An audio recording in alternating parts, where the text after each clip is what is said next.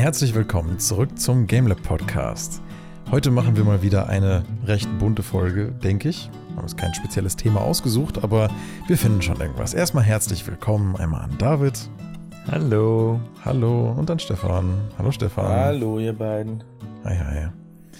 Ja, dann leg mal los. Habt ihr irgendwas Cooles gespielt in letzter Zeit? Irgendwas Neues in Gaming News irgendwie? Äh, das sind jetzt zwei Fragen oder drei sogar, äh, je nachdem, wie man es sieht, ne? Ja. ähm, vielleicht, damit wir es nicht zu lang machen, wir, wir, wir haben was Cooles gespielt. Ähm, nein, es ist nichts Neues. Ja, es ist was Neues. Und äh, ähm, ähm, wir sind wieder mal in Minecraft eingestiegen vor jetzt ein paar Wochen eigentlich schon. Ach ja. ähm, Minecraft ist nichts Neues, nichts Neues für uns. Aber wir haben mal einen neuen Mod probiert. Mhm. Der, der Stefan hatte coole äh, Videos gesehen und wir haben ähm, Minecraft mit einer Skyblock-Map. Ähm, Skyblock bedeutet, du fängst im Nichts an sozusagen, im Himmel irgendwo und es gibt keine Welt. Es gibt nur nicht, nicht nur einen Block in dem Fall, es gibt irgendwie zehn Blöcke oder sowas und einen Baum. Und ähm, wenn du den Baum abbaust, dann droppt er natürlich ein paar Setzlinge und du hast irgendwie noch ein paar Erde und dann kannst du dich so langsam aufbauen. Ne? Aus dem Baum kannst du Holz machen und und so weiter. Und ähm, wenn es regnet, kannst du Wasser auffangen. Also so einen aus dem Nichts etwas erstellen. Am Anfang sehr anstrengend. Ähm, und nach und nach kriegst du natürlich halt alles Mögliche dazu, wo es schneller geht. Mhm. Und das also war für uns neu. Wir haben auch eine, eine recht aktuelle Minecraft-Version mal genommen. Das heißt, Minecraft selbst hat ja auch schon ganz viele neue Dinge drin, die, ähm, die cool sind. Und ähm, eben mit dem, mit dem großen Modpack, das da mit reingespielt hat. Und der Funktion, genau, wir haben es dann so ein bisschen einfacher gemacht mit dem Skyblock. Ähm, der, der Stefan, du hattest ja einen, einen coolen Mod gesehen, der random pro 30 Sekunden oder sowas ein random Item gibt. Also irgendwas, irgendwas, was du vielleicht gar nicht brauchst, aber vielleicht auch irgendwas, was ganz sinnvoll ist. Das war auch ganz lustig am Anfang. Ne? Genau, das heißt, du bekommst halt im Prinzip alle, wir konnten es irgendwann mal, haben wir festgestellt, selber einstellen, alle 30 Sekunden dann irgendwas in dein Inventar. Am Anfang dachten wir, oh Gott, was ist das für ein Zeug? Und das ist bestimmt für später, heben wir mal auf. Stellt sich meistens raus, ja, ist für später, lohnt sich aufzuheben. War sehr spaßig. Mittlerweile haben wir sie, glaube ich, gar nicht mehr an. Nee, mittlerweile sind wir so weit, dass wir es nicht mehr brauchen, aber ähm, Aber man muss sich Minecraft dann schon auch selber interessant machen, ne, mit Mods und so, oder? Weil die paar Mal, die ich das jetzt gespielt habe, das war zwar irgendwie schon nett, aber eigentlich machst ja doch immer ziemlich viel das Gleiche. So, baust halt irgendwas. Genau, Genau. aber hier ja nicht mehr. Also hier musst du wirklich anfangen. Also in dem Moment, du baust natürlich schon auf, aber du musst anfangen, extrem hart um die Ecke zu denken.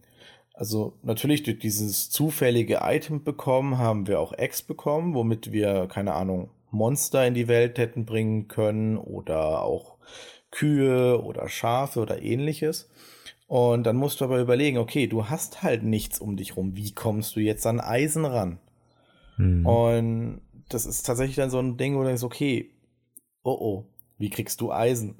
Und wir hatten das da gelöst. Ich glaube, ich habe dann, es gibt Händler in, der, in Minecraft und wir hatten ein paar Händler Eggs und ein paar Spawner. Also wir überlegt, okay, man könnte ja einfach Händler spawnen lassen und dann versuchen mit denen zu handeln. Vielleicht kriegt man dann ja irgendwie Eisen. Und das hat teilweise, und so musst du dann halt extrem stark um die Ecke denken, auch weil du kriegst die Rohstoffe nicht so, wie du sie normalerweise kriegst. Es ist so ein bisschen, äh, bisschen weg von dem, was du bei Minecraft sonst oft hast. Du, du gräbst dich halt irgendwo durch, um an die Rohstoffe zu kommen. Zu irgendeinem Zeitpunkt hast du dann die, die Automatisierung davon natürlich auch, aber ähm, eben also bei, bei, beim gewissen Mods, sobald du Mods hast, ähm, ohne Mods musst du wahrscheinlich ewig immer graben. Das wird schon ein bisschen leichter, aber nicht, nicht super leichter. Und das geht halt hier so ein bisschen weg und du musst eher schauen, okay, gibt es eine Pflanze, die mir Eisen macht oder Stefan, was du ja gemacht hast, ist Bienen, ne? Bienenzucht. Ja. Also du hast ja eine riesen Bienenfarm aufgebaut und die Bienen, die stellen alles Mögliche her, ne? Nicht nur Honig, sondern die haben als Nebenprodukt halt auch mal Uran oder sowas, ne? Mhm. Genau.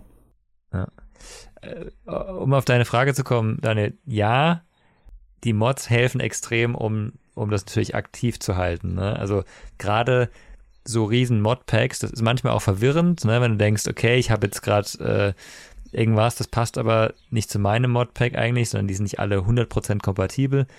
Aber es macht halt super Spaß, weil sobald du denkst, oh, jetzt bin ich eigentlich fertig mit dem, jetzt habe ich da alles erforscht oder ich bin alles mit allem durch, ich habe alles gebaut, was man bauen kann, kannst du halt schon den nächsten anfangen. Und ähm, ich, ich fand es auch total faszinierend. Ne? Irgendwann hat man Energie gebraucht, dann habe ich irgendwie eine Solarzelle bauen können, ne? das ist ein bisschen Energie, dann kannst du ein Windrad bauen, dann äh, kommt eben der nächste Mod, ein größeren Windrad, ähm, der aber nur mechanische Energie liefert, dann musst du die irgendwie umwandeln. Und äh, letzte Woche, glaube ich, hat Stefan dann einen Kernreaktor gebaut. Ne? Also ähm, es eskaliert mhm. dann schon irgendwann. Man kann auch einen Fusionsreaktor noch bauen, das sind, glaube ich, noch mehr, aber. Also, ähm, du konntest dir das halt so vorstellen, wir haben die ganze Zeit, keine Ahnung, im, sagen wir mal, Tausender-Bereich Energie erzeugt. Und dann habe ich ein bisschen rumgeguckt und, ah, da geht es. Und, und dann habe ich, ein, und das ist, du musst dir bei Minecraft auch vorstellen, das sind plötzlich Maschinen, die sind nicht mehr nur ein Block groß, wie so ein, keine Ahnung, Worktable, der halt einfach ein Block groß ist, sondern du musst eine Maschine aus neun mal neun mal neun Blöcken bauen, also ein richtig großes Teil. Mhm. Und da hast du dann auch richtig, du musst äh, Uran reintun, du bekommst Waste raus und musst dann die Energie transportieren, aber wir sind plötzlich aus dem Tausender in den Millionenbereich an Energie geschossen. Das ist dann schon so irgendwie ziemlich cool auch. Oder auch jetzt gerade war ich dran, heute so ein bisschen Richtung Pneumatik zu gehen mit Luftdruck und weil ich gesehen habe, es gibt eine Drohne, die für uns unsere Farmarbeit erledigt. Und ich weiß, ich weiß, die das leider sehr aufwendig zu machen. Ne? Ja, genau, da bin mhm. ich gerade dran. Und das aus, wenn man überlegt, das hat alles angefangen zu zweit auf einem, ich denke mal, es war ein 3x3x3 großem Feld mit einem Baum drauf. Mhm. Mhm. Und mittlerweile ist es ein riesen fast schon ein eigenes Ökosystem geworden, ja. wo mhm. wir mit Jetpacks rumfliegen und ah ja, das ist schon lustig und ein schöner Zeitvertreib. Es ist so ein bisschen, irgendwann wird's, ist man so weit, dass man fast im Creative Mode ist. Ne? Eben, man kann mit Jetpacks, man kann fliegen, ähm, man kann, äh, hat eigentlich genug Ressourcen für alles, außer vielleicht die ganz, ganz, ganz seltenen Dinge und selbst die haben wir mittlerweile. Eben, also ich bin letzte Zeit nur dabei gewesen, es gibt einen Mod, der lässt dich mithilfe von also da lässt sich eine Stadt gründen und dann kommen eben Leute und dann kriegen die Kinder und dann können die auch Häuser bauen und eine Schule bauen, eine Universität bauen und können forschen und sowas. Du musst die halt ein bisschen unterstützen, aber viel machen sie halt selber und das ist halt auch wieder eine, eine andere Richtung, die schon in diese Richtung bauen geht, aber eher vielleicht eher so die, die Sims bauen oder ja, SimCity bauen ein bisschen, ne? Nicht, nicht ganz SimCity, weil du schon nah dran bist noch, aber es ist wieder was anderes. Und das ist das Schöne eigentlich an so einem, so einem System mit vielen verschiedenen Mods, die ineinander greifen, aber sich jetzt nicht nur überlagern, ne? wo du sagst, okay, ähm, es gibt halt fünfmal verschiedene Energie, aber die, irgendwie passen die schon noch zusammen. Ähm, es gibt einen Magie-Mod, ne? Stefan, du hast am Anfang ganz viel verzaubert oder mehrere Magie-Mods sogar eben und mhm. das, das ist das Schöne, du hast so viel Variabilität und, und äh, Möglichkeiten mittlerweile. Es ist eigentlich wie viele verschiedene Spiele da drin. Ne? Du kannst als RPG spielen. Mhm. Also eigentlich im Prinzip wie eine kleine Sandbox, wo du dir mehr oder weniger den Creative Mode dann selbst erarbeitest, wo du halt dann einfach alles kannst, oder was? Kann man so sehen. Du kannst, du, du kannst aber auch so sehen, es ist ein bisschen, also du könntest es als RPG spielen, ne? Es, es gibt es gibt äh, Fertigkeitsbäume und es gibt Achievements und, und Advancements und alles Mögliche. Ne? Du musst forschen, um weiterzukommen.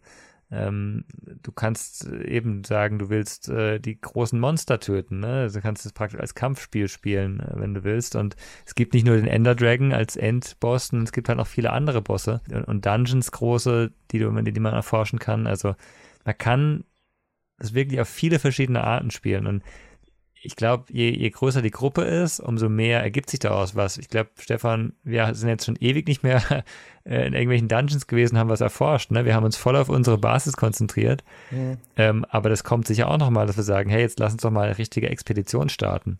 Mhm. Thema ähm, wie ein RPG spielen ist gar kein schlechtes Thema. Mir fällt gerade ein, ich habe doch was Neues heute äh, mitgekriegt, aber ah. selber noch nicht reingeschaut. Okay. Und zwar machte meine Freundin mich heute darauf aufmerksam, ob ich schon von dem neuen Nino Kuni Game gehört habe. Und dann war ich erst sehr happy uh. und danach oh. war ich dann sehr traurig. Oh, echt? ja, ich weiß auch warum. dann erzählt mal. Ja, und zwar es gibt ein neues Nino Kuni, das heißt Nino Kuni Crossworlds und es ist ein iOS und ein Android Gacha Mobile Game. Davon habe ich sogar schon gehört. Da war, waren ein paar Leute ein bisschen enttäuscht. Ne? Mehr muss ja, man eigentlich nicht sagen. Es ist so, es ist so doof, weil, weißt ich hatte mir ja seit Jahren eigentlich mal wieder ein neues Nino Kuni gewünscht und hatte dann vorhin das von ihr halt kurz auf dem Handy gezeigt bekommen. Und das Traurigste hm. ist, es sieht auch irgendwie echt noch nett aus und der Soundtrack ist auch komplett äh, übernommen aus dem Einser. Also es ist atmosphärisch auch wirklich direkt äh, schön. Die Charaktere sehen nett aus. Es ist eine feine illustrative Cell-Shading-Stilistik. Die Welt sieht nett aus, wenn auch nicht besonders hochauflösend texturiert, aber es hat einfach eine nette Ästhetik. Aber es ist halt einfach so, es ist halt so dieses typische MMO-Gacha-Money-Making-Dings. Und es ist, glaube ich, auch in Japan innerhalb der ersten Woche hat das schon sämtliche Rekorde gebrochen von Sales, was weiß ich, 100 Millionen Gewinn oder so in einer Woche, irgend so ein Bullshit. Ähm, wegen dieses dummen Gacha-Systems, ne, wo du halt per Glücksspiel gucken musst, was du überhaupt für Charaktere kriegst und so weiter und so fort. Und ich bange jetzt ehrlich gesagt so ein bisschen darum, ob es ein Nino Kuni 3 überhaupt je geben wird. Wobei nach dem zweiten Teil bin ich mir gar nicht so sicher. Aber es war auch von einem anderen Team als der Einser. Aber naja, naja, wer weiß. Es ist ja nicht das gleiche Studio. Es ist, ich weiß es gerade gar nicht genau, ähm, wie das Studio heißt, müsste ich nachgucken. Netmarble launches new Nino Kuni Crossworlds. Also, also Netmarble, glaube ich, ist ähm, der Hersteller bzw. Developer dahinter oder Publisher. Müsste ich noch gucken. Äh, jedenfalls, ja, es sieht eigentlich, wenn du dir Screenshots anguckst, es sieht irgendwie ganz charmant und nett aus. Und grundlegend hätte ich auch überhaupt gar kein Problem mit dem gehabt, mit der Idee eines Ninokuni MMOs. Wenn man das wirklich hochwertig, wirklich schön mit, mit, mit crispen Texturen, mit coolen Gameplay-Systemen jetzt irgendwie für einen Rechner gemacht hätte, meinetwegen mit einem monatlichen Bezahlsystem, wie auch immer, das hätte ich, glaube ich, gemacht. Da hätte ich sogar auch direkt für Geld ausgegeben. Aber leider ist, ist es bei diesen Gacha-Games einfach dieser, diesem Genre schon wie eine Krankheit angeboren, dass sie halt einfach ausschließlich dazu da sind, Geld zu machen und meistens ziemlich seelenlos sind. Und manche, wie was weiß ich hier, ähm, Genshin Impact, die haben vielleicht noch irgendwie eine schöne idyllische Welt. Das scheint hier auch so der Fall zu sein. Aber du tust halt darin eigentlich einfach nichts außer Busy Work und Geld ausgeben. Und ja, weiß ich nicht. Ich habe es jetzt selber noch nicht getestet. Ich möchte mir vorab eigentlich nicht so ein negatives Urteil darüber erlauben. Nur das Ding ist, die sind halt alle gleich.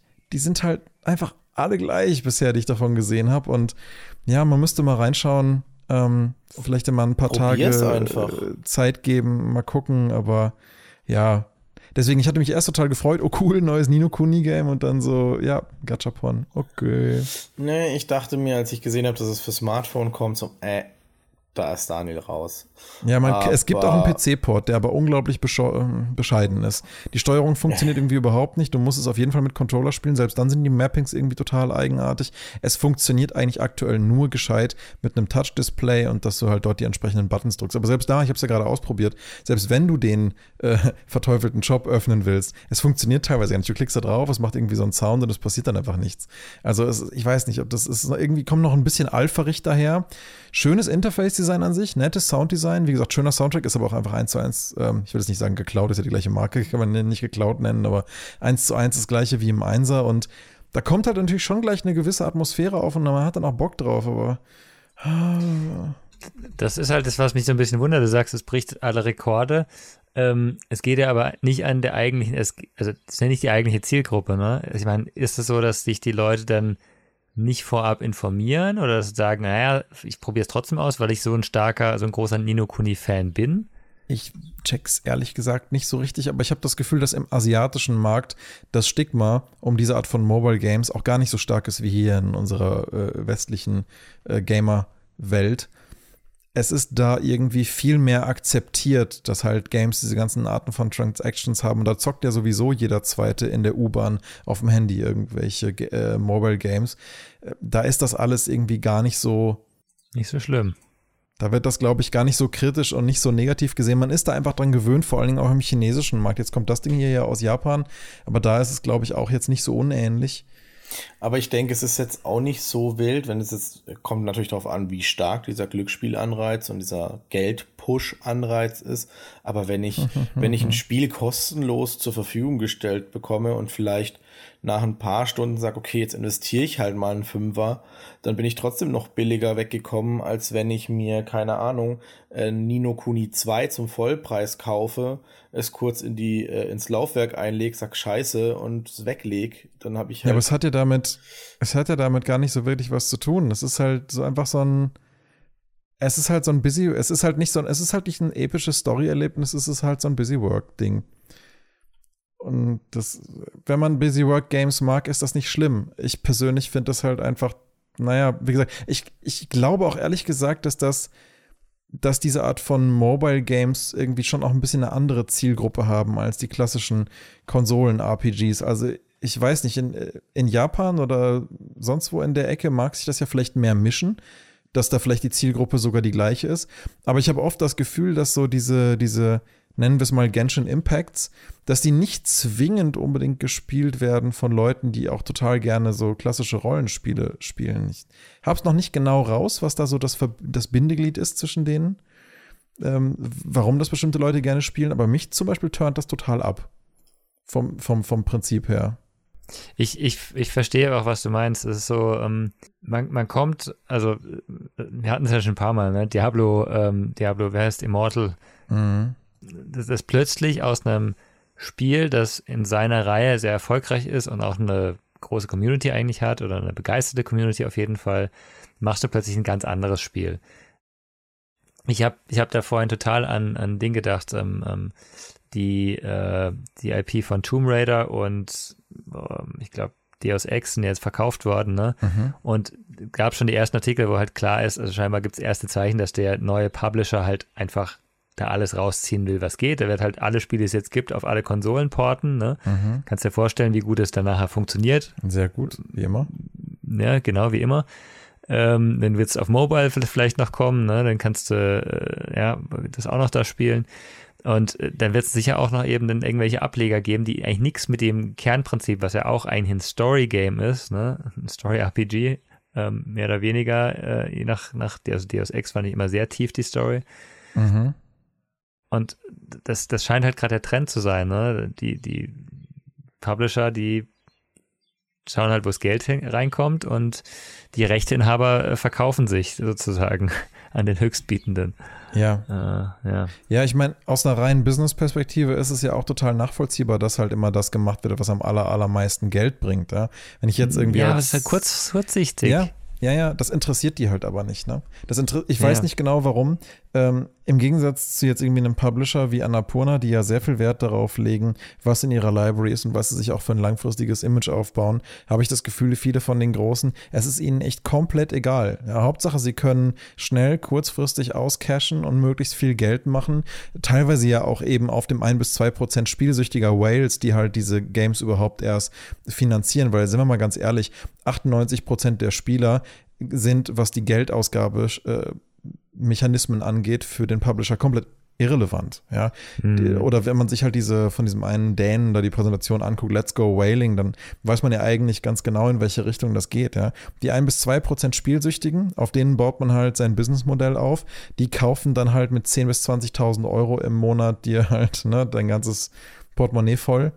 Aber an, darüber hinaus, ne, ich, ja, ja, ist schade. Es ist halt wirklich schade, weil eben die, die, du machst diese Marke ja auch kaputt dann. Du, wenn, wenn, du merkst, da ja. kommt nichts, da kommt nichts Neues Gutes. Ich meine, wenn jetzt in einem, in einem Jahr ein neues Nino Kuni 3 rauskommt oder so, dass das wieder in die Reihe reingeht, sagst du wahrscheinlich, oh ja, der Rest ist mir eigentlich egal.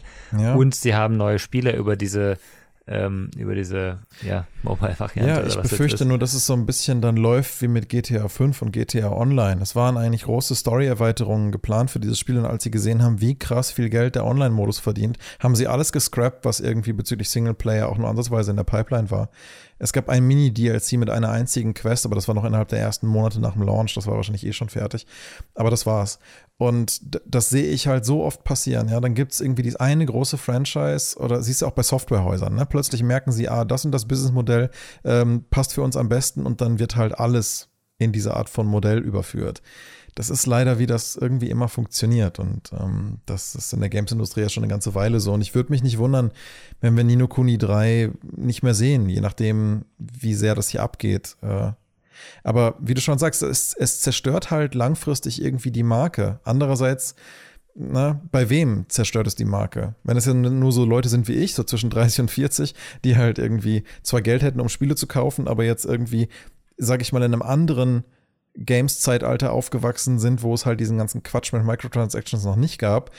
Wenn so Leute wie ich sich daran stören, okay, ne, denkt sich der Publisher, ja, was soll's. Ähm, es gibt doch immer wieder neue Generationen von Leuten, die sind damit aufgewachsen, die finden das vollkommen normal und die geben halt dann dafür Geld aus und fertig. Ja. Also ich glaube, bei jetzt dem speziellen Fall Nino Kuni äh, sollte man halt vielleicht echt mal einfach reingucken, ähm, weil wie gesagt, man kann jetzt über die, die, die Mechaniken an sich natürlich äh, diskutieren, beziehungsweise da ja. ist nichts zu diskutieren. Das ist ja, aber scheiße. Daniel hat da reingeschaut. Kurz, wie gesagt, also, also, also nicht so, dass ich mir jetzt ein äh, umfassendes Bild schon machen äh, könnte von allen Sachen da drin. Ich, ich werde vielleicht mal reingucken, so ein bisschen mit der, mit der Hoffnung, dass ich vielleicht auch irgendwas entdecke, was nicht so seelenlos ist mhm. wie der ganze Rest der Konkurrenz auf dem Markt. Dazu müsstest du aber dann natürlich auch fairerweise sagen, du guckst dir Alternativen halt auch an. Also wenn fürs Handy, du sagst, du kennst ein paar, aber du müsstest jetzt halt auch zeitgemäß ein paar dann halt auch parallel noch mit angucken, um halt zu gucken, ob die vielleicht wirklich was Besseres machen. Sie sollen halt ihren PC-Port halt mal vernünftig machen, dann könnte man es halt mit Dingen vergleichen wie, was weiß ich, einem einem Genshin Impact oder so. Und das Ding war, und wie gesagt, Genshin Impact ist ja auch so gesehen jetzt kein komplett schlechtes Spiel. Das Ding hat mich ja nur an der Stelle komplett verloren, wo ich mir dachte, Mensch, okay, es hat eine schöne idyllische Welt, ich gucke gern mal rein. Jetzt hätte ich Lust, es im Koop zu spielen. Aber im Koop kannst du dieses Game halt nur in irgendwelchen komischen Instanzen spielen und die Overworld, die eigentlich schön ist, die du eigentlich gemeinsam entdecken wollen würdest, das geht dann halt wieder nicht und ist halt nur für Singleplayer. Das, das wäre hier halt schön. Also wenn man das, wenn man hier, wenn man Nino Kuni online, Crossworlds, wenn man das jetzt wenigstens im Koop spielen könnte, dann hätte ich vielleicht noch mehr Motivation da reinzugucken. Nur ich habe schon so viele MMOs irgendwie angefangen, auch mit Freunden, nur um dann immer wieder bei der gleichen Realization am Ende zu landen. Und das ist nämlich, diese Dinger sind einfach Plastik. Es ist einfach, ja, dünn, shallow, nicht so hochwertig und nicht so episch einfach. Warum ich gemeint habe, weshalb man äh, einfach mal reingucken soll, ist erstens, der PC ist für mich im Moment tatsächlich gerade irrelevant, weil es ist eine Handy-App. Es ist für Handy entwickelt und dementsprechend sollte man es da ausprobieren. Das zweite ist, es ist seit gestern erhältlich. Äh, es hat schon über eine Million Downloads nach dem App Store von Google. Ich weiß jetzt nicht, wie es beim Apple aussieht. Und hat eine 4,1 Sterne Bewertung bei über 42.000 Rezessionen. Ja, hat Pokémon Go auch und das ist bis heute immer noch ein super schlechtes Spiel. Das, das, Daniel, das würde ich aber nicht unterschreiben, weil Pokémon Go ja. hat mir zum Beispiel als totaler Nicht-Mobile-Spieler, als jemand, der kein einziges Pokémon-Spiel gespielt hat, Spaß gemacht. Ja. Und was soll denn daran denn schlecht sein, wenn es einem über mehrere Monate sogar Spaß macht? Ja. Also klar kann man es besser machen, aber ist kein schlechtes Spiel. Aber Daniel, während deiner aktiven Pokémon Go-Zeit, wie viel warst du draußen spazieren und wie viel warst du jetzt in den letzten Wochen spazieren? Ist da vielleicht auch, weißt du? Also Pokémon Go hat ja auch bei dir einen Einfluss gehabt, dass du im Sommer extrem viel.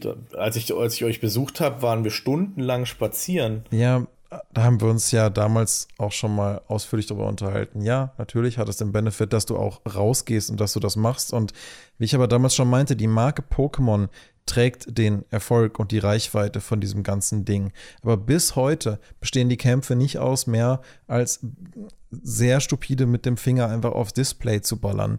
Es ist einfach, es ist einfach immer noch so, das, was eigentlich an den Pokémon-Games wirklich Spaß macht, was man hier auch hätte reinmachen können, was weiß ich, vernünftige Arena-Systeme, vernünftige Kampfsysteme, vielleicht irgendwie, irgendwie eine bessere Art des Gildensystems. Man hätte so viel machen können, weißt du? Die verdienen so viele, aber hunderte Millionen, Milliarden im Jahr und du hast das Gefühl, sie stecken gar nichts davon zurück in die Qualität des Spiels. Sie machen immer nur das Bare Minimum. Und das jetzt seit Jahren, seit sechs Jahren. Und es ist so frustrierend irgendwie. Die verdienen so viel Geld, man könnte das beste, echt das beste Pokémon-Game der Welt daraus machen. Ich glaube, kein Pokémon-Game der Welt hat bisher so viel Geld gemacht wie dieses Ding. Und dennoch. Aber ich glaube, äh, es ist besser als alle anderen Pokémon-Handy-Apps-Spiele, die draußen sind. Ja, das sind ja auch alles Klone von irgendwelchen Leuten, die das illegal machen. Es gibt eigentlich, ja. Das macht es ja trotzdem ja. nicht gut. Nein, das macht es nicht gut, aber also sagen wir so, eben wie gesagt, ich hatte daran Spaß ähm, und finde ja. jetzt nicht, dass es ein schlechtes, schlechtes Spiel das ist. Das muss ich ne? sagen, das hat mir aber auch gut daran gefallen, dass du halt total oft einfach zufällig Leuten begegnet bist und mit denen ins Gespräch gekommen bist, einfach weil die halt auch draußen waren, weil du genau durch die Fingerbewegung auf dem Display gesehen hast, ah, da fängt ja auch jemand gerade mit dem Curveball in Pokémon. Also wir haben viele Leute dadurch getroffen, einen sehr guten Freund von uns, äh, den hätten wir überhaupt nicht kennengelernt ohne Pokémon Go. Also das Spiel ist nach wie vor ein schlechtes Spiel in meinen Augen, aber es ist halt etwas, was, was natürlich trotzdem irgendwelche coolen Momente oder Begegnungen miteinander hervorrufen kann, weil man dann halt vielleicht motiviert ist, rauszugehen. Aber das ist ja trotzdem völlig losgelöst davon, ist ja die Spielqualität an sich. Das lässt sich ja separat betrachten in meinen Augen. Nee, nicht völlig losgelöst. Wenn das Spiel wirklich ganz schlecht wäre, wird es keiner spielen, dann hast du diese Erlebnisse nicht, ne? Und auch, ja. auch einen, also ich sag mal so, wenn, wenn das jetzt total buggy gewesen wäre, ich, ich stimme dir überein, dass die Mechanik simpel ist, aber das ist ja für mich ein Kernelement äh, eines Mobile-Spiels, dass die Mechanik simpel ist, dass man es eben nicht so kompliziert hat mhm. und dass auch ein Spieler wie ich, der mal nur äh, einmal die Woche da zwei Stunden mhm. was gespielt hat und dann nochmal, ja. halt irgendeinen Erfolg hat. Ja, es macht es halt ja. accessible, ne? Für genau. eigentlich ja. jeden. Also jeder kann das und spielen. Für die Technik. Aber das hat, das Bild birgt halt immer die Abstriche dass man dann halt, dass man dann halt gewisse Challenges für gewisse Zielgruppen halt nicht machen kann, weil du dann halt wieder ein Gros der Spieler verlierst, die halt einfach nicht so Game-Mechanik-affin sind oder die halt diese Komplexität sich auch gar nicht wünschen. Ganz genau. Also mit dem Ziel vor Augen, das halt so vielen Leuten wie möglich auf der Welt verbreitet zu kriegen, haben sie ja erreicht, was sie wollten. Aber ja, wie gesagt, also gut, gucken, gucken wir mal. Ja, wie gesagt, über Pokémon Go haben wir auch schon ziemlich viel geredet. Ja, du gibst mir gerade eine schöne Überleitung, theoretisch, wenn ja, ich die so mal. Dann, dann nutze sie. Zielgruppen. Ja. ja, weil wir hatten mal ganz kurz schon mal angerissen, ich glaube letztes oder vorletztes Mal, ähm, dass man jetzt ja irgendwie gerade irgendwie so eine Art Nostalgiewelle fährt mit Monkey Island, dem ah, neuen. Ja. Und da haben wir ja auch mal ganz kurz über Zielgruppen und will man da die alten, worauf läuft es hinaus? Jetzt hatte David hat mich schon darauf hingewiesen gehabt letzte Woche oder letztes Mal beziehungsweise irgendwo mal und ich habe es auch schon gesehen. Da kommt jetzt auch noch Simon the Sorcerer daher und die bringen auch einen neuen Simon als, the Sorcerer Teil als Remake oder einen neuen Teil? Einen komplett neuen Teil, der losgelöst ist von den vergangenen Teilen also eine komplett neue Story erzählt. Er heißt Simon the Sorcerer Origins. Ähm, hat einen extrem, also es ist schon auf Steam, kann man sich schon ein paar Bilder dazu oder ein paar Videoschnipsel angucken. Ähm, hat einen anderen Stil. Ich muss echt sagen, ich gewöhne mich jetzt gerade so ein bisschen an diesen Simon, weil der in meinem Kopf halt doch irgendwie ein bisschen älter war. Ich muss ehrlich gesagt gestehen, das, ich habe früher nie Simon the Sorcerer gespielt. Worum geht's da eigentlich? Ähm, Simon the Sorcerer war eigentlich äh, schwierig, ich kann es jetzt nur aus der Erinnerung erklären. Schön, dass du solche Fragen stellst. Gerne. Hättest du vorher im Vorgespräch vielleicht sagen sollen, dass du wissen willst, um was es da überhaupt geht. Ähm, eigentlich, wenn ich mich richtig erinnere, gibt es da halt einen, den Hauptcharakter, den Simon, der halt sich als so in der normalen Welt als ein bisschen Zauberer darstellt, also so ein normaler Trickzauberer quasi. Und der kommt aber jetzt in eine Fantasiewelt, weil er so eine Mütze findet. Mhm. Also so ein Zaubererhut, so ein Dreieckhut, so. Und dann kommt er in diese Welt und muss eigentlich versuchen, wieder zurückzukommen in seine Welt. Und das ist ein Point-and-Click-Adventure. Mhm. Also in einem der Teile muss er das auf jeden Fall so machen, daran erinnere ich mich mehr, aber er muss auch immer was Böses besiegen. Ähm, und muss dann halt verschiedene Rätsel lösen, weil halt er, um in seine Welt zurückzukommen, muss er halt irgendwie eine Maschine oder ein magisches Gerät bauen. Und dafür braucht er halt unterschiedliche Teile, so wie es halt bei allen Point-and-Click-Adventuren dann ist. Du brauchst äh, verschiedene Teile, die kriegst du halt bei einem Händler, der will dir aber nur das geben, wenn du das und das für ihn machst und so tust du dich quasi fortbewegen. Bei Simon the Sorcerer war eigentlich für mich immer das Kernfeature war der Humor.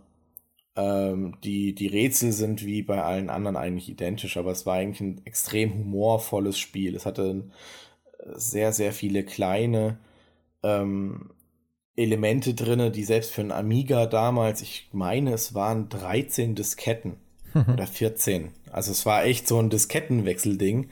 Und für mich war das dann ein Highlight, wenn man nichts gemacht hat, dass er sich ein Dixie-Klo, so ein altes Dixie-Häuschen, mhm. also aus Holz, hingezaubert hat und, und, sich eine Zeitung rausgeholt hat und reingegangen ist. Und zu einer Zeit, wo wir eh von Diskettenplatz reden, was, ich glaube 3,5 MB pro Diskette. 1,4 oder Also, so, ne? Oder, Habe ich sogar noch weniger. ich weiß es schon gar nicht mehr. Es waren diese Winzig. blauen, also echt winzig. Und dann hatten die da solche Gimmicks drinne, die halt für mich natürlich als Kind sowieso lustig waren, weil ich das verstanden habe. Ähm, die späteren Teile sind gar nicht so sehr im Gedächtnis geblieben. Und für mich ist das dann halt so ein, ja, ich bin eigentlich die volle Zielgruppe. Also wäre da jetzt ein Mhm. Kaufen-Button, wäre ich, Sieht, ich wüsste nicht, ob ich es kaufen würde. aber es sieht ja eigentlich ganz charmant aus. Also ich gucke mir gerade halt den, diesen Reveal-Trailer von Origins jetzt gerade mal an. Ähm, Ist ja eigentlich auch ganz schön gemacht, dass die Figur halt wie in den damaligen Point-and-Clicks eigentlich auch so mit, mit vorgezeichneten Ja. Animationen sich dann eben dadurch bewegt und interagiert, irgendwelche lustigen Sachen passieren, irgendwas explodiert. Genau. Also ich finde auch schön, sie schreiben auf der offiziellen Steam-Seite auch, dass sie die Originallizenz verwenden können, was halt super ist.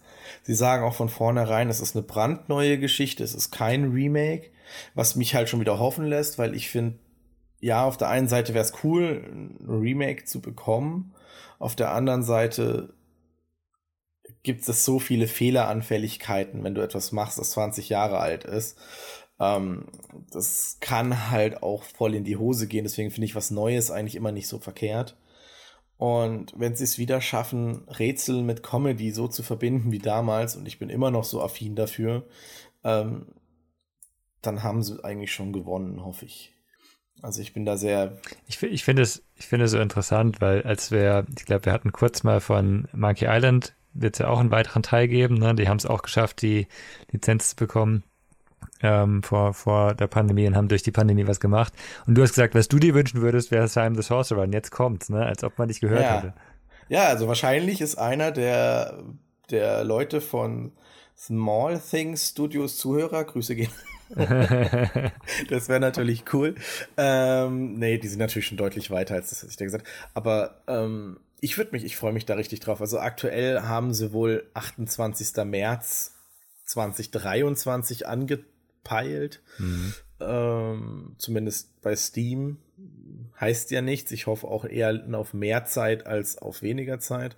Aber man merkt, oder ich habe das Gefühl, neben der x-ten Fortsetzung von Call of Duty oder Star Wars oder Battlefield, die ja teilweise mittlerweile mäßigeren Erfolg nur noch feiern, kommt wieder so eine Art Nostalgiewelle. Und ist es gut? Also ist es, ist es was, was eben, du hast schon gesagt, äh, du freust dich drauf, Für mich ja. aber Also was ist denn, wenn jetzt deine ganze Nostalgie enttäuscht wird? Weil, äh, ganz ehrlich, Dann kaufe ich mir einen Amiga. bei Monkey Island weiß ich nicht, ob ich das spielen werde und Spaß dran habe, weil ich- für mich Ja. ist Monkey Island ein Spiel, das ich immer noch fast auswendig kenne, Mhm. das vom Stil her total geklappt hat und alle, alles, was nach Monkey Island 2 war, dieses ganze 3D-Zeug, das war ganz schrecklich. Jetzt ist es kein 3D, okay, aber der Stil ist trotzdem ein anderer. Ich bin mir nicht sicher, ob ich das will. Ne? Und der Humor, ja, aber es ist nicht mehr dasselbe. Und ich habe es neulich schon gedacht, ich habe nicht mehr die Geduld von damals, diesen Point-and-Click-Adventure auf diese Art zu spielen. Das, das habe ich nicht mehr einfach als, als Spieler. Und wer hat das dann noch? Ist es, ist es noch dieselbe Zielgruppe? Weil die, die, das Universum Monkey Island, klar, bin ich sofort eigentlich dabei, aber wenn ich dann meine Nostalgie damit kaputt mache, dann überlege ich es mir halt. Ja, ist halt, ich glaube, das ist ein sehr, sehr, sehr schmaler Grad, wo die sich bewegen, wenn sie eben die Lizenz nehmen und da halt in diesem, in dieser kompletten Sparte bleiben. Äh, und vielleicht ist da auch mehr die Vorfreude, wo ich sage, oh, ich freue mich, dass es endlich wieder ein Simon the Sorcerer oder ein neues Jacked Alliance gibt. Ähm, Ja, das Ding ist, es ist halt aber auch gar nicht so einfach, Sachen von früher dann mit der gleichen Atmosphäre wiederzubeleben. Oder halt auch eine Frage, ob man das dann muss oder das auch so eine gute Idee ist, weil es ja dann zwangsläufig doch immer wieder ein bisschen anders ist, allein weil so viel Zeit vergangen ist. Und das ist vielleicht irgendwie ein bisschen was anderes, wenn du bei einem God of War nach den ersten 1, 2, 3 Teilen wo dann halt viel Zeit dazwischen ist, mal einen vierten Teil machst, der plötzlich viel stärkeren Story- und Charakterfokus hat und dadurch aber irgendwie fast nur an Qualität gewinnt, als wenn du irgendwas hast, was wirklich auch so ein bisschen der Quirkiness seiner Zeit auch ein bisschen geschuldet ist, ne? wie Monkey Island, Simon the Sorcerer, die dann halt neu aufzulegen, gerade wenn sich stilistisch und technisch so viel getan hat und das dann zwangsläufig auf jeden Fall irgendwie anders ist, muss man sich, glaube ich, schon fragen als Developer, wollen wir überhaupt versuchen, das zu klonen oder wollen wir versuchen, eine Neuauflage zu machen? Hat man ja auch gemerkt, fand ich an sowas wie dem Duke Nukem, wo dann ja der mhm. neueste Teil einfach auch echt fantastisch gescheitert ist. Habt ihr da zufällig die, ich habe da erst heute ein Video zu gesehen, habt ihr da zufällig mitbekommen, dass bei Duke Nukem Forever die Version, die 2000 7 oder Co. eigentlich so als Trailer verwendet wurde, tatsächlich geleakt ist, komplett inklusive Source Code? Nee, wusste nee. ich nicht. Habt ihr das gehört? Also ist es ist gut? tatsächlich so gewesen, ähm, also für die Duke Nukem Fangemeinde und die Programmierer kann das durchaus cool sein, weil sie, natürlich ist das Spiel, also es war ja so, dass sie damals irgendwie mit der Unreal Engine 1 angefangen haben, das Spiel zu entwickeln, dann aber gewechselt haben auf die 1.5er, weil halt neue Features, neue Möglichkeiten und es hm. ging ja mhm. immer so weiter, bis dann irgendwann mal nach x Jahren dann halt, ja, ja, aber bei, bei Duke Nukem, dass dann halt das rausgekommen ist, was halt rausgekommen ist.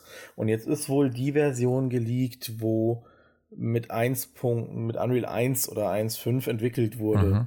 Und die ist relativ weit überraschenderweise. Es gibt wohl richtig viele Level und ein paar sind echt spielbar und das sind, ist es dann gerade so für die Fans, soll das wohl so ein, jetzt wartet man mal drauf, was die Modder und die Ding draus machen und vielleicht kann da in den nächsten Wochen oder Monaten tatsächlich nochmal so ein illegales Duke Nukem Forever rauskommen, das was taugt. Ja, witzig zu hören auf jeden Fall. Aber grundlegend, glaube ich, ist es halt oft, ne, wie wir das eben auch an Duke Nukem gesehen haben, schon nicht so einfach, dann so ein Ding nochmal zu beleben, wenn einfach so viel Zeit dazwischen drin ist. Ja, und halt auch, ähm, es ist halt ein Spiel aus einer anderen Zeit. Wie, wie du mhm. sagst, damals waren diese Ego-Shooter halt das Ding, ne? Doom, Duke Nukem. Ähm, ich meine, die, die letzten Doom-Teile waren, glaube ich, okay kam auch ganz gut an, ja. aber du kannst halt auch nicht mehr mit dem originalen Doom vergleichen. Das war halt nur so ein, ich renne durch ein Ballerspiel ja, ja. und das originale Doom war auch ein Rennen durch ein Ballerspiel, aber hatte noch ein bisschen Story Ich finde aber auch diese Sachen aus den 90ern, ob jetzt Spiele oder Filme, die hatten aber auch immer so ein leicht bescheuertes Augenzwinkern mit dabei, was auch so ein bisschen den Charme der 90er für mich ausgemacht hat. Und ich habe so das Gefühl, inzwischen sind die Medien halt alle doch sehr ernst geworden. Das hat natürlich auch viele ernstzunehmendere Stories mit sich gebracht, aber diese, diese Quirkiness der, der 90er, die, ähm, ja, ernst. Die war ja auch schon Teil der Identität vieler Spiele. Ich meine, guck dir sowas an wie Conker's Bad Fur Day oder so. Das kommt ja auch aus dieser Zeit.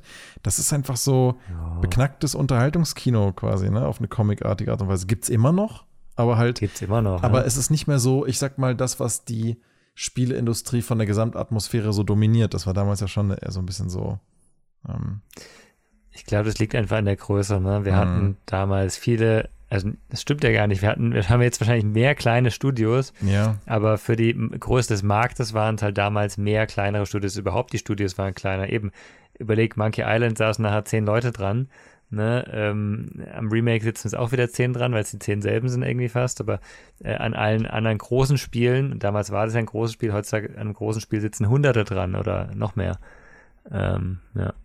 Also ich, ich denke halt, wie ich habe ja vorhin schon gesagt, das ist ein recht schmaler Grad. Ähm, deswegen bin ich froh, dass sie sagen, sie nehmen eine neue Geschichte und legen die alte nicht nochmal neu auf, weil da habe ich das Gefühl, da kann noch mehr schief gehen bei einer neuen Geschichte, wenn sie gut erzählt ist, die Kernfeatures hat, verzeiht man auch die Neuerungen, die halt notwendig sind, um es in die jetzige Zeit zu heben und mhm. auch anzupassen. Denke ich auch, bei Remakes hast du halt immer eine gewisse Erwartungshaltung, die immer mitschwingt, wo Leute einfach sich die verschiedensten Bilder davon machen im Kopf, wie ein sinnvolles Remake zu sein hätte. Hast du auch bei Diablo 2 gesehen, wobei das ja noch universell sehr gut ankam. Aber auch da, ne, ähm, jetzt, jetzt, wo die Entwickler anfangen, halt teilweise neue Features reinzubringen oder Dinge halt ein bisschen abzuändern, jetzt geht es dann halt schon auseinander mit den Meinungen. Darf man das mit einem Remake machen oder nicht? Und dann bist du schnell in so einer Diskussion von wegen, äh, was dann eben vielleicht dann nicht mehr verziehen wird von einem Teil der Community und von welchen doch. Also. Ich glaube, da kommt man tatsächlich sogar gerade mit deinem Satz nochmal zu einem Bogen zurück zu Nino Kuni, weil es reicht manchmal schon der Name, der mit Erwartungen verknüpft ah, total. ist. Ja, klar. Nino Kuni 2 hätte ich sogar vielleicht sogar gemocht, wenn es nicht Nino Kuni geheißen hätte. weil einfach, ja, weil einfach der, der große Name und die tolle Story und die coolen Charaktere des ersten Teils, ne? Weil die einfach bei mir gewisse Erwartungen geweckt haben und die wurden halt ja. alle überhaupt nicht erfüllt. Und wäre das einfach nur irgendein RPG gewesen, hätte ich mir wahrscheinlich gedacht, ach ja, nettes kleines Ding. War okay, das mal gespielt zu haben. So ein bisschen wie bei Blue Dragon ähm, davon hatte ich auch nicht erwartet, dass es irgendwie so ein episches Ding wie Eternal Sonata ist oder so, was ich ja ziemlich zeitgleich gespielt habe. Und dann spielst du halt so ein Blue Dragon und das ist halt so ein bisschen albernes, leicht Dragon Ball-artiges, nicht wahnsinnig gut erzähltes JRPG. Aber es ist irgendwie lustig und hat total übertriebene, beknackte Bossmusik und macht einfach irgendwie Laune und war ein netter Zeitvertreib, auf mhm. jeden Fall. Aber hätte das irgendwie, weiß ich nicht, Lost Odyssey 2 geheißen, ich hätte es gehasst. Also. und ich glaube, tatsächlich, wenn ich mir jetzt an, wenn ich an Monkey Island denke, ich meine, ich, David, du hast ja das jetzt öfters gespielt, sagst, du kennst es kaum auswendig. Für mich hat halt der neue Teil so, ich habe seit 15 oder 10 Jahren nichts mehr davon wirklich aktiv gespielt, auch bei Simon the Sorcerer, da ist nur noch die Kindheitserinnerungen, die sind lustig und jetzt kann ich wieder in diese Welt eintauchen und für mich ist jetzt nur noch das Kernfeature bei Simon the Sorcerer, es muss witzig sein, es muss den Humor unterstützen und muss mir halt vom Ding gefallen. Mit Point and Click komme ich eigentlich relativ gut klar. Ich habe die letzte Version von Day of the Tentacle an der PlayStation, ich glaube, recht schnell komplett. Ich habe sie platiniert und durchgespielt und verschlungen. Also für hm. mich war das so, yes. Also das war aber auch wirklich ein 1 zu 1 Remake. Ja. Aber Humor ist ja auch so eine Sache, die gar nicht so einfach ist, finde ich. Viele Humorarten sind nämlich nicht zeitlos. Manche sind's, die funktionieren ja. vielleicht besser. Und andere Arten von Humor, die, ja, die findet man zehn Jahre später vielleicht nicht mehr so lustig. Gut, da hast ich meine natürlich ein Humor, der sich jetzt an 13- bis 18-Jährige richtet, da sind wir halt eventuell schon raus oder wir sind halt äh, immer noch voll drin. Ich meine, mancher Humor ist zeitlos, wenn man mit dem Humor klarkommt. Ähm, aber das ist aber immer, das hast du egal wo und egal bei was. Also selbst wenn sie jetzt ein ganz neues Spiel rausbringen, kann der hum uns anders nennen. Der Humor trifft dich nicht und du bist raus. Das ist ja das gleiche mit ähm, Rogue Legacy 2. Ich meine, für euch beide ist es, glaube ich, nix. Ich meine, vom Genre und von Humor abgesehen. Also beides passt dann nicht für Hast euch. Hast du das jetzt gerade nochmal angespielt oder wie kommst du drauf? Ich bin, ich bin da, ist es released tatsächlich. Also es kam raus jetzt endgültig vom Early Access in die fertige Version. Ich glaube sogar diesen Monat. Ähm, und ich habe dann direkt noch mal reingespielt. Äh, und ich bin halt immer noch, ich habe, als du mich besucht hast, habe ich ja den zweiten Boss getötet, mhm. während du daneben saßt. Mhm. Das hast du gar nicht mitbekommen, weil du, glaube ich, abgelenkt warst. ähm, und ich habe, äh, ich, ich finde es immer noch super. Also es ist genau das Einser, äh, nur halt in besser, aber auch dieselbe Geschichte. Äh, die Thematik bleibt gleich. Stirbst du, fängst du von vorne an. Ähm, und wenn du stirbst, fängst aber nicht du von vorne an, sondern dein Erbe. Und dein Erbe hat halt ab und zu mal die ein oder andere leichte Beeinträchtigung. Mal kleinwüchsig, mal großwüchsig, mal blind, mal taub. Also das Prinzip ist schon sehr ähnlich wie beim Einser dann, ne? Was dann neu? Genau, es ist es sind neue Charaktere dazugekommen, es sind neue Mechaniken dazugekommen, äh, es sind quasi dann auch neue ähm, Waffen und neue Charaktere dazugekommen. Ich glaube, Schurke, Drachen, Jäger, Lanzenträger, Schütze, Koch. Ähm, es wurde halt von allem einfach mehr. Du bekommst das gleiche Spiel mit einem bisschen aufgehübschteren Look, mit einfach mehr. Also wenn du, wenn man Rogue Legacy 1 mochte, ist Rogue Legacy 2 im Endeffekt genau das nochmal, aber in mehr und anders. Also ein bisschen anders. Also die anderen Ebenen, du kommst, während du im Einser einfach nur, äh, du musstest fünf Gebiete clearen und fünf Bosse besiegen, bevor du quasi Zugang zum Hauptthronsaal hattest. Das hast du jetzt auch wieder. Du musst mehrere Gebiete clearen, damit du quasi den Haupt Boss besiegen kannst.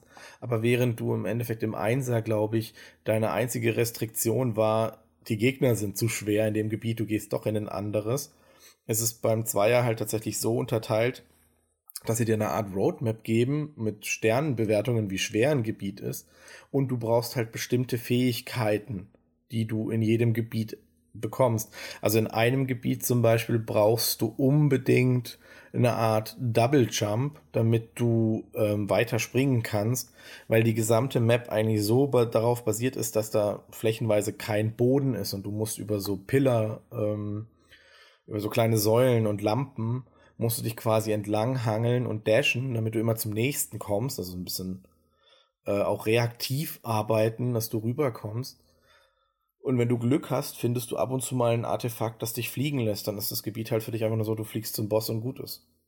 Und dann haben sie aber auch immer wieder so kleine Sachen reingebracht, die man sagt, ey, das sind die besten Helfer überhaupt. Ähm, ich habe eine Person getroffen, einen NPC, eine Pizzalieferantin. Und die sagt halt, hey, du, für so und so viel Gold ähm, helfe ich dir bei dem Portal da. Das sagst du mir natürlich, welches Portal. Und wenn du quasi für deine Kinder und so, dann ist das Portal da. Das heißt, ich kann, ich muss nicht immer, äh, um zum nächsten Raum zu kommen, weil wenn du stirbst, fängt ja alles von vorne an. Er speichert mir einfach das Portal und ich kann einfach hinspringen. Das ist sehr, sehr praktisch, gerade wenn ich keine Lust habe, diesen Jump-and-Run-Part zum x Mal zu machen, dann sag ich zu der Pizzafrau, hey, hier dieses Portal bitte vor dem Bossraum und ich kann es direkt mit dem Boss probieren. Okay, das heißt, man kann jetzt so ein bisschen shortcutten und muss nicht komplett alles immer wieder neu mhm. machen. Genau. Also man merkt, denke ich, ziemlich stark, also für, zumindest für mich, ähm, dass die Macher bei Rogue Legacy 1 sehr stark zugehört haben am Ende und gesagt haben, okay, das sind Sachen, die werden häufiger genannt als Kritikpunkt. Das sind Sachen, die sie wünschen sich die Leute. Das sind Dinge, die würden sie gerne noch mal ein bisschen ausgebaut haben und das machen wir auch. Äh, es sieht sehr stark aus, als wäre das ja für mich von meinem Empfinden, weil das waren auch Sachen, die ich immer kritisiert habe, ein bisschen am Eins oder die mir selber, die ich gemerkt habe, die jetzt im Zweier einfach so, hey, guck mal, hier haben wir gemacht. Ja, ist doch schön, wenn die Entwickler der Community auch zuhören und da auch was ja. äh, verbessern dann im zweiten Teil und auch wieder ein Spiel für 20 Euro als Regulärpreis. Das ist halt für mich äh, super. Das ist für die Stundenliste gut. Nein, überhaupt. Es ist halt kein, kein 70-Euro-Titel. Es gibt mhm. 70-Euro-Titel, die machen sowas nicht. Aktuell gibt es aber auch so wenig 70-Euro-Titel, wo ich mir denken würde, hey, da hätte ich jetzt gerade Bock drauf. Ja, oder 90 bei Horizon. oh, ich habe Horizon immer noch nicht angefangen. Elden Ring noch nicht mal fertig. Also. Was ich weiß. Ich versuche morgen und übermorgen ein bisschen zu spielen. Irgendwann können wir auch darüber nochmal ein Fazit machen. Hattet ihr sonst noch irgendwas jetzt so? Die letzten ein, zwei Wochen noch an Spielen? Ich, hab, ich bin echt wenig gek äh, gekommen zu irgendwas, muss ich ja gestehen. Also tatsächlich ein bisschen Vampire Survivors habe ich noch mal immer mal wieder gespielt. Mhm. Mm, das ist jetzt mittlerweile auch schon, also der Entwickler, das ist ja auch ein ganz, ist ein Typ, das Spiel kostet ja 2,40 Euro. Ich habe auch schon den einen oder anderen Streamer gesehen, der das mittlerweile spielt. Das kriegt immer noch Updates und zwar in regelmäßigen Abständen. Das ist so cool. Der Entwickler setzt sich da echt dahinter. Ja, gut, der macht ja gerade ganz viel Geld damit. Voll als ja, aber er hätte ja genauso gut sagen können, das Spiel ist fertig und gut ist. Ich meine, das Spiel hat, es ist nicht, es ist tatsächlich, glaube ich, Early Access, weil es ist Patch 0.6.1. Ja, ist ein Trendding. Ich finde es aber auch erstaunlich, wie manche Entwickler sich wirklich echt dahinter klemmen. Also ich hatte es jetzt auch letztens wieder in, in einem Stream gesehen, ähm, dass die Entwickler, selbst bei so 30, 40, 50 Zuschauern, persönlich reinkommen und einfach fragen, wie es so ist oder auch versuchen zu supporten und Feedback zu sammeln und zu gucken, was den Leuten gefällt und so. Also die, die gehen ähm, die gehen bei großen, die gehen bei kleinen Streamern rein, die gucken einfach mal durch die ganze Landschaft und schauen einfach so, wie gefällt den Leuten unser Game und sind dann aktiv mit drin und diskutieren mit den Leuten. Also fand ich irgendwie cool, weil das habe ich, das habe ich selten so erlebt, dass halt die Entwickler dann persönlich reinkommen und auch mit einem übers Spiel quatschen so.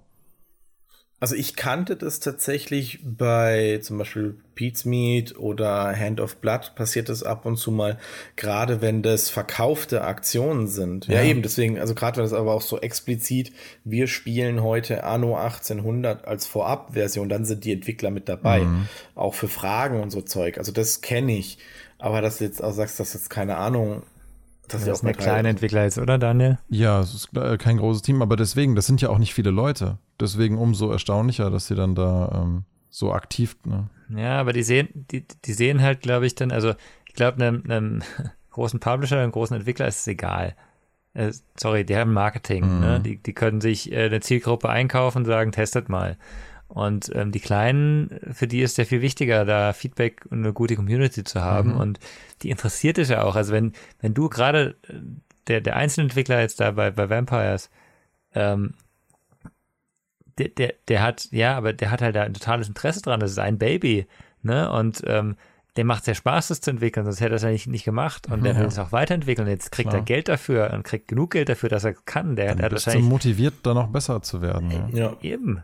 Und Also ich kann mir auch vorstellen, dass es eigentlich eine sehr coole Sache für Early Access Games wäre, dass wenn du schon, weißt du, dass du, ah, dass die Entwickler vielleicht sich abends einfach mal hinsetzen würden, Twitch aufmachen und gucken, wer spielt denn gerade mein Spiel und dann einfach wild reinklickt und einfach mal zuhört erstmal und zu gucken, was da passiert. Weil wenn der Twitch-Streamer sich dann, keine Ahnung, über irgendwas extrem aufregt, dann kann der Entwickler sagen, oh, ist eigentlich Ja.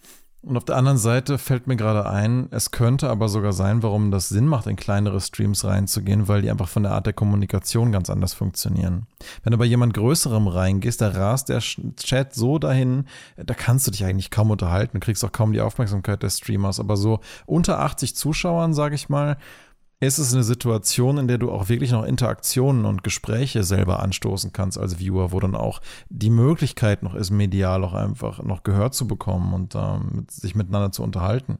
Also macht schon. Oder gibt ja auch Zuschauer, die auch sagen, hey, ab einer gewissen Größe höre ich dann auch einfach auf, Leute zu gucken, wenn die zu erfolgreich werden, weil dann ändert sich halt plötzlich die Art der Community und der Art der Kommunikation. Und auch der, der, der Interaktion, ne? wie der Streamer mit dir überhaupt interagieren kann. Mhm. Ja, genau. Und, und eben auch, wie, wie du sagst, wenn jetzt da ein Entwickler reinkommt und da sind 1000 Leute oder 10.000 Leute oder mehr im Chat, der, der würde er, selbst wenn er bemerkt wird, kommt er nicht zu Wort, weil dann alle irgendwas Ja. anderes fragen wollen. Ne? Da, dann da kann es halt unter, keine ja. Diskussion geben. Ne? Ja, ja, genau. Aber wenn du halt das in einer kleineren Gruppe machst, irgendwie, dann, dann wirst du auch mehr gesehen. Ich glaube, das ist was, was, wo es vor allem diesen Zuschauern darum geht, die dann sagen, größere Streamer gucke ich irgendwann nicht mehr.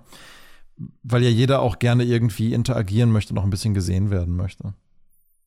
Ich glaube, bei großen Streamern ist es tatsächlich auch, also das habe ich auch, ich glaube, zu, ich meine mich daran zu erinnern, dass es mal bei einem Stream passiert ist, äh, dass das bei Kronk, das ist ja auch ein sehr, sehr großer Streamer, ähm, dass der was gespielt hat und da muss man sich vorstellen, wenn da 10, 20.000 Leute gleichzeitig drin sind, dass der Chat dementsprechend geht, äh, also von der Geschwindigkeit her. Äh, und da war dann auch der Entwickler anwesend, aber zufällig. Und den haben sie rausgefunden und hochgepusht. Und zwar war das meines Wissens, und das liegt dann halt, glaube ich, auch daran, dass bei Kronk, ich glaube, zwischen fünf und zehn Mods aktiv sind, die das halt auch ein bisschen versuchen zu moderieren. Äh, nichtsdestotrotz habt ihr recht. Also, äh, das ist dann viel zu schnell, aber sowas zum Beispiel kann ja dann auch helfen, wenn dann, keine Ahnung, die Mods da noch mit drauf gucken, weil die haben ja dann auch nochmal so, hey, guck mal, da ist tatsächlich der Entwickler mit dabei und sagt, was, der Entwickler ist da? Ah, ja, cool. Und, und dann kann er den ja sogar noch vorheben und mit in die Diskussion mit reinnehmen. Ähm, das hat er ja, glaube ich, dann auch die Möglichkeit. Also, ähm, aber wie ihr sagt, ist schon richtig. Also das geht nur, wenn man wahrscheinlich sehr gute und sehr viele Mods hat, sonst Ja. gehen die halt unter. Aber sie können zugucken. Aber ich finde es auf jeden Fall nett zu sehen. Also eigentlich schön, dass Entwickler heutzutage auch so andere Möglichkeiten haben, dann auch mit ihren Communities zu interagieren. Bin eh gespannt, Mhm, wo das noch ja. hingeht in Zukunft. Also vor allen Dingen jetzt auch rückblickend nochmal auf das Thema FMX, wo halt auch in verschiedenen Panels es immer wieder hieß, wird, es wird halt in Zukunft immer wichtiger werden, vermutlich auch noch Communities mit in Entwicklungsprozesse zu integrieren und da auch einfach vielleicht mal Sachen mitentscheiden zu lassen. Ich meine, das eignet sich vielleicht auch nicht für jedes Spiel, aber gerade für so Dinge, die vielleicht irgendwelche verbundenen Universen oder so Multiplayer-Games dann, dann werden halt auch aktiv im Entwicklungsprozess ja nach Feedback zu fragen und zu gucken, was wollt ihr denn? Muss ja nicht schlecht sein, weil dann sparst du dir nämlich diesen Aspekt der Fokusgruppen und kannst direkt mit deiner Zielgruppe interagieren. Das verlangt natürlich, dass du schon eine gewisse Zielgruppe hast, die du ansprechen kannst. Also für ganz kleine wird das nicht funktionieren, wenn du noch gar kein Produkt auf dem Markt hast und niemand dich kennt als Entwickler. Aber für die Hey, aber wenn du dich an einem anderen Spiel orientieren kannst, dann, wenn Und du sagst, mein Spiel ist wie, ja, ja. hast du auch eine Zielgruppe Ja. und kannst die Leute fragen, was, was, was fehlt euch denn bei Pokémon Go? Mhm. Hm? Ja, Keine kleine Gruppe, aber ja. ja. Ich glaube, es ist auch immer so ein bisschen, also wie du sagst, ist ja schön, aber wir müssen auch, glaube ich, einsehen, dass wir als Markt, also wir als Deutsche, als Markt, an sich recht kleiner sind. Wenn halt Japan, kann man jetzt auch nicht nehmen, aber nehmen wir China, halt die Gacha-Games beliebt sind, dann reden wir halt von 1,2 Milliarden Menschen, ja. die halt eine größere Aussagekraft haben wie, ich nehme jetzt mal einen alten Wert, 80 Millionen Leute in Deutschland. Ja, ähm, und dementsprechend kann es natürlich auch sein, die Zielgruppe ist zwar das und das, aber auch ja, mehr Menschen dort finden das halt toll und dann machen wir das halt so. Ja, das, das ist ja auch in vielen anderen Industrien so, dass eigentlich Ina, äh, Indien genau. und China da total maßgebend sind dafür, was halt überhaupt an Produkten produziert wird. Aber was ich halt zumindest immer noch als Positives sehe bei dieser ganzen Entwicklung ist, es bleibt halt trotzdem durch das Thema Online-Distribution weiterhin ein Markt, in dem auch Nischenprodukte für, sagen wir es mal, vergleichbare, ver, äh, vergleichbar kleine Communities trotzdem produzierbar und äh, erfolgversprechend hergestellt werden können. Ja, und es ist ja auch so, wenn, das ist ja der Grund, warum es auch noch so eine große Anzahl von, von verschiedenen Spielen gibt. Ne? Es geht nicht nur darum, das Spiel gut zu verkaufen, es geht eben darum, dass du deine Zielgruppe gut bedienst. Und wenn du ein kleines Studio bist, musst du auch nicht 15 Milliarden Euro Gewinn machen. Das reicht ja auch, wenn du äh, 150.000 machst vielleicht oder eine Million mal oder sowas, ne? je nachdem, wie groß du bist und wie lange du dran arbeitest. Und äh, das, das ist ja das Schöne, wie du sagst, an der aktuellen Lage. Es ist einfacher denn je, Spiele zu machen, in extrem guter Qualität eigentlich. Und gleichzeitig haben wir immer mehr Spieler. Ähm, gut, in den chinesischen Markt kommt man nicht rein so richtig, glaube ich, aber ähm, äh, in, in die anderen Märkte kommst du halt rein und musst dich halt entscheiden, willst du was für Indien machen, wo vielleicht auch mehr Mobile-Spieler unterwegs sind? äh, musst du halt auf Mobile dann dein Spiel machen. Willst du was für ähm, Deutschland machen, wo es vielleicht einen Retro-Trend gerade gibt, dann machst du halt was, was am PC oder in einem Emulator gut läuft oder sowas, irgendwas Lustiges. Ne? Ja, ja, ja. Jetzt habe ich die schwierige Aufgabe, diesem Podcast nachher noch einen Titel zu geben. Jetzt hatten wir so viele verschiedene Themen. Gut, dann würde ich sagen, ist das ein guter Zeitpunkt, um das hier abzuschließen. Auf jeden Fall. David, ich wünsche dir einen ganz schönen Urlaub. Du bist jetzt erstmal ein paar Tage weg. Dankeschön. Ähm, Stefan, dir auch eine gute Zeit. Und ja, dann danke. hören wir uns wieder danach. Vielleicht zocken wir ja mal zusammen wieder. Ja, uh. gerne. Gucken wir mal, was die Zeit zulässt. äh, alles Gute und bis demnächst beim nächsten Podcast. Bis dann. Bis dann. Ciao. Ciao. Tschüss.